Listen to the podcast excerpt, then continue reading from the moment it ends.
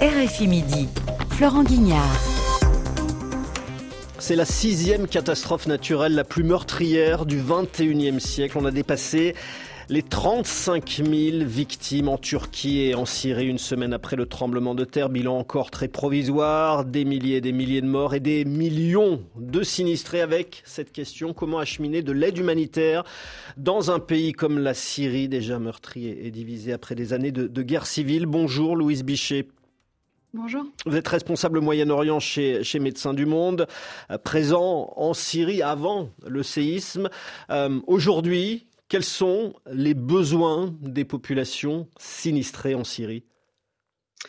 Alors c'est difficile de lister ce dont ils n'auraient pas besoin si je prends dans, dans l'autre sens. C'est déjà une situation qui était catastrophique euh, avant le séisme. Donc là, euh, c'est encore plus euh, dramatique euh, avec des millions de personnes qui restent très difficiles à atteindre, d'une part, hein, dans le, dans le nord-ouest et notamment en zone rebelle en, Syrie, même si en zone contrôlée par le régime, c'est tout aussi dramatique, mais on va dire que les situations sont différentes, avec voilà, des, des, des, structures de santé qui, se sont, qui se sont effondrées, évidemment, des hôpitaux qui, pour ceux qui sont encore en fonctionnement, euh, sont complètement euh, débordés, donc à la fois en incapacité euh, de répondre réellement à l'urgence liée au séisme, et puis à, tout ce qui est voilà les soins de santé de tous les jours, qui là aussi ne sont absolument pas répondus. Je le disais, Médecins du Monde est, est, présent dans cette région depuis des années. Qu'est-ce qui a changé depuis pour vous, pour le travail sur le, sur le terrain?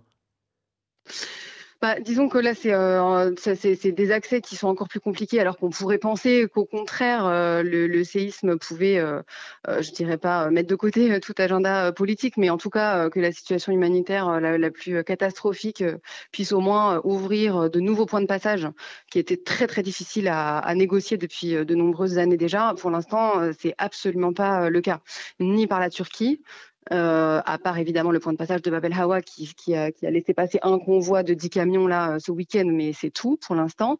Euh, pas d'autres points de passage supplémentaires par la Turquie à ce jour. Et puis toute la question autour de, du passage de l'aide par l'intérieur de la Syrie qui serait contrôlée par, par l'autorité, par le, le, le, gouvernement syrien. Alors précisément hier, Bachar el-Assad, le président syrien, a rencontré le chef de, de l'Organisation mondiale de, de, la santé. Bachar el-Assad s'est dit mm. prêt à envisager l'ouverture d'autres postes frontières entre la Syrie et, la Turquie. Euh, alors que le chef d'un groupe djihadiste présent dans la région d'Idlib, il dit que, que Bab el-Awa suffit.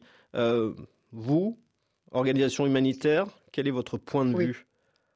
Alors clairement, euh, ça, ne suffit absolument pas. On imagine quand même, je, vous parlais de 10 camions qui ont passé Babel Hawa hier, on parle de millions de personnes qui n'ont accès à rien du tout, de personnes qui sont encore évidemment euh, coincées euh, sous les décombres, mais, tout est nécessaire. Je veux dire, des abris jusqu'à l'eau potable. Il faut encore une fois, je vous parlais de, soins de santé basiques. Il faut continuer à vacciner les enfants, il faut continuer à suivre les grossesses de femmes enceintes et les accouchements. Enfin, je veux dire, il y, a, il y a tout à faire. Donc non, le point de passage de Babel Hawa, pour le coup, n'est absolument pas suffisant. Et puis, euh, il faut pouvoir, euh, voilà, encore une fois, pas seulement parler des zones rebelles, il y a, toutes les zones euh, de Syrie là aujourd'hui qui ont besoin de l'aide internationale. Un mot encore quand même de, des zones rebelles, euh, puisque ce même euh, dirigeant euh, djihadiste refuse que de l'aide humanitaire vienne des territoires contrôlés par le gouvernement de Damas. Comment vous l'expliquez?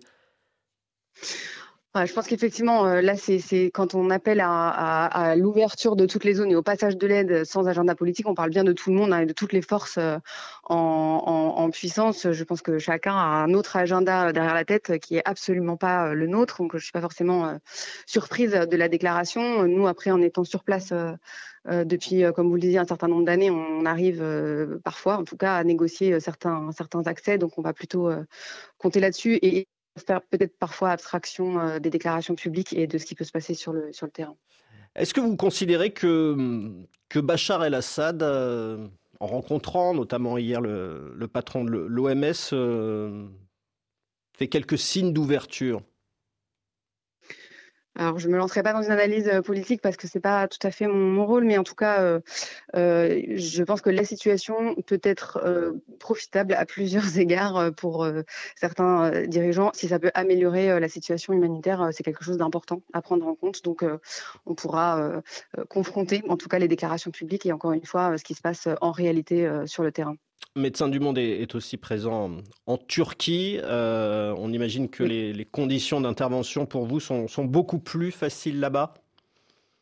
Alors, c'est différent. Évidemment, c'est extrêmement euh, coordonné euh, par le gouvernement turc. Hein. On trouve quelque chose de tout à fait, euh, tout à fait différent, avec une, voilà, un, regard sur l'aide, internationale. Vous l'avez sûrement évoqué, j'imagine, les jours précédents, mais en tout cas, le gouvernement turc a la main sur, sur l'aide internationale et sur la façon dont elle est distribuée. Ça a été très difficile les premiers jours dans la province du Hatay, notamment avec Antakya, hein, qui, a été très délaissé, en tout cas qui a eu euh, obtenu euh, des secours beaucoup plus tardifs. Donc c'était compliqué aussi pour nos équipes. D'abord, il fallait mettre nos équipes bien évidemment à l'abri et puis elles ont été elles-mêmes touchées.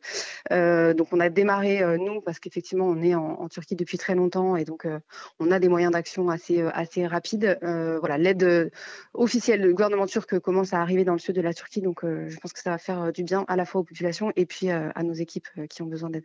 Merci beaucoup Louise Bichet euh, d'avoir répondu aux questions de, RFI Midi. Je rappelle que vous êtes la responsable Moyen-Orient chez Médecins du Monde. Il est 13h21 à Paris.